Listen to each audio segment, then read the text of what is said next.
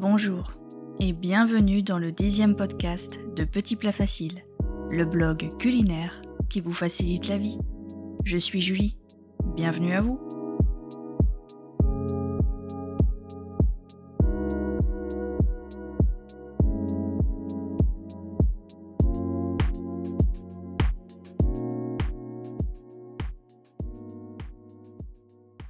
Boire de l'eau est une habitude saine et essentielle pour maintenir une bonne santé physique et mentale. Une hydratation correcte aide à réguler la température corporelle, à éliminer les déchets, les toxines et à maintenir la fonction digestive. Cependant, comme le dit si bien Paracels, médecin au XVIe siècle, c'est la dose qui fait le poison. En effet, boire trop d'eau peut avoir des conséquences négatives sur la santé et même entraîner la mort. Et oui, nous connaissons davantage les risques d'une déshydratation qu'une hyperhydratation. Dans cet épisode préventif, je vous partage les dangers qui pourraient résulter d'une ingestion excessive de liquide. Vous retrouverez également une liste des symptômes qui devraient vous alerter et les recommandations en vigueur. Vous verrez aussi les pratiques dangereuses qui empoisonnent les réseaux sociaux. Boire trop d'eau. Quels sont les risques pour la santé? L'hyperhydratation se produit lorsque le corps absorbe plus d'eau qu'il n'en perd. Boire de l'eau trop vite et en quantité excessive peut entraîner une hyponatrémie, c'est-à-dire une intoxication par l'eau. Les reins n'arrivent plus à suivre, ce qui engendre un déséquilibre électrolytique. La concentration de sodium dans le sang est alors trop basse par rapport à la quantité de liquide présente dans le corps. Une forte rétention d'eau peut alors apparaître et se former dans le cerveau. Les cellules cérébrales gonflent, ce qui provoque divers symptômes neurologiques. Dans les cas d'hyponatrémie aiguë, l'œdème cérébral peut aboutir à un coma hydrique et même être fatal. Quels sont les symptômes de l'hyperhydratation?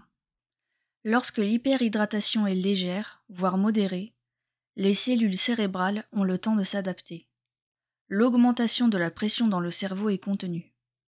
Des symptômes légers peuvent apparaître, comme de l'inattention ou de la léthargie. Par contre, lorsque cette intoxication par l'eau est plus sévère, elle peut engendrer des nausées, des vomissements, des troubles de l'équilibre, de la fatigue, des maux de tête intenses, un coma hydrique, des convulsions ou des délires. Dans les cas les plus graves, même s'ils sont très rares, l'œdème cérébral peut causer la mort. Alors, si vous constatez un ou plusieurs symptômes cités précédemment chez vous ou l'un de vos proches, appelez les urgences sans tarder. Gardez votre calme et expliquez le plus clairement possible tous les événements récents, ainsi que les éventuels problèmes de santé de la personne en détresse. Si vous vous trouvez en Europe, le numéro d'urgence est le 112. En France, en cas de détresse vitale, composez le 15, le numéro du SAMU. Que vos symptômes soient légers ou graves, stoppez immédiatement votre consommation en eau. Quelles sont les causes de cette hyperhydratation? Potomanie ou polydipsie psychogène, une consommation d'eau à outrance. La potomanie et la polydipsie psychogène désignent une consommation d'eau excessive ou une sensation de soif abusive. On retrouve ces symptômes dans certains troubles psychiatriques comme la schizophrénie. D'ailleurs, d'après la revue médicale suisse, jusqu'à 80% des patients psychiatriques présentant une polydipsie et une intoxication à l'eau souffriraient d'une schizophrénie. De même, boire trop d'eau est fréquemment rencontré chez les personnes souffrant de troubles du comportement alimentaire, comme l'anorexie et la boulimie. L'eau est vue comme un outil permettant de purifier le corps. Néanmoins, comme nous l'avons vu précédemment, vous savez qu'il est tout à fait possible de s'intoxiquer avec de l'eau. Boire de l'eau en excès serait aussi un symptôme de diabète. En cas de doute, n'hésitez pas à consulter votre médecin généraliste. Sportif. Une perte en sodium à compenser. Les athlètes sont aussi touchés par cette hyperhydratation. Au cours d'un exercice intense et prolongé, les sportifs doivent s'hydrater régulièrement pour compenser la transpiration. Néanmoins, il y a un risque d'élimination excessive des électrolytes présents dans le sang.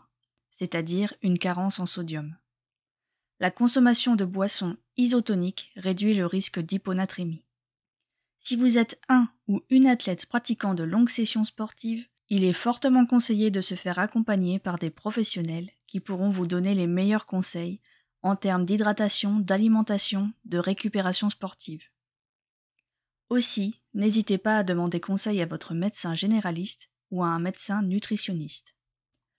30 Day Water Challenge, une pratique dangereuse pour la santé. Pour finir, un défi né sur TikTok est dangereux pour la santé. L'objectif? Boire entre 4 à 5 litres d'eau par jour, peu importe son âge, sa morphologie, son environnement ou son état de santé. Les bienfaits seraient d'avoir une peau brillante, d'avoir une meilleure digestion, voire de perdre du poids. Comme la plupart des modes sur les réseaux sociaux, ces résultats ne reposent sur aucune étude concrète. Ce défi, déjà dangereux sur le court terme, pourrait également déclencher une potomanie présentée au début de cette partie. Boire de l'eau. Quelle est la quantité et la fréquence à ne pas dépasser? La quantité idéale d'eau dépend de plusieurs facteurs.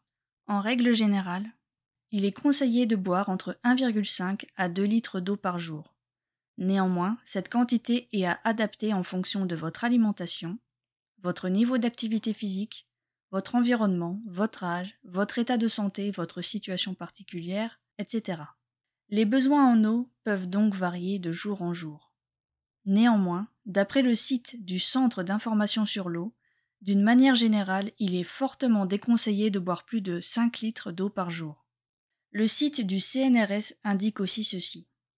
La quantité globale d'eau nécessaire à un adulte de taille moyenne, vivant en région tempérée et ne fournissant pas d'efforts physiques particuliers, est d'environ 2,5 litres d'eau par jour dont environ 1 litre est apporté par les aliments et 1,5 litre par les boissons. La nutrition est un domaine qui évolue rapidement. De ce fait, ces recommandations peuvent changer au fil des ans. En attendant, je vous laisse quelques astuces qui vous permettront de savoir quelle quantité d'eau boire de façon quotidienne. Les astuces pour savoir quelle quantité d'eau boire au quotidien. Avec tous ces chiffres, difficile de savoir quelle est la quantité d'eau idéale à consommer au quotidien. D'autant plus que la sensation de soif est déjà un signe de déshydratation.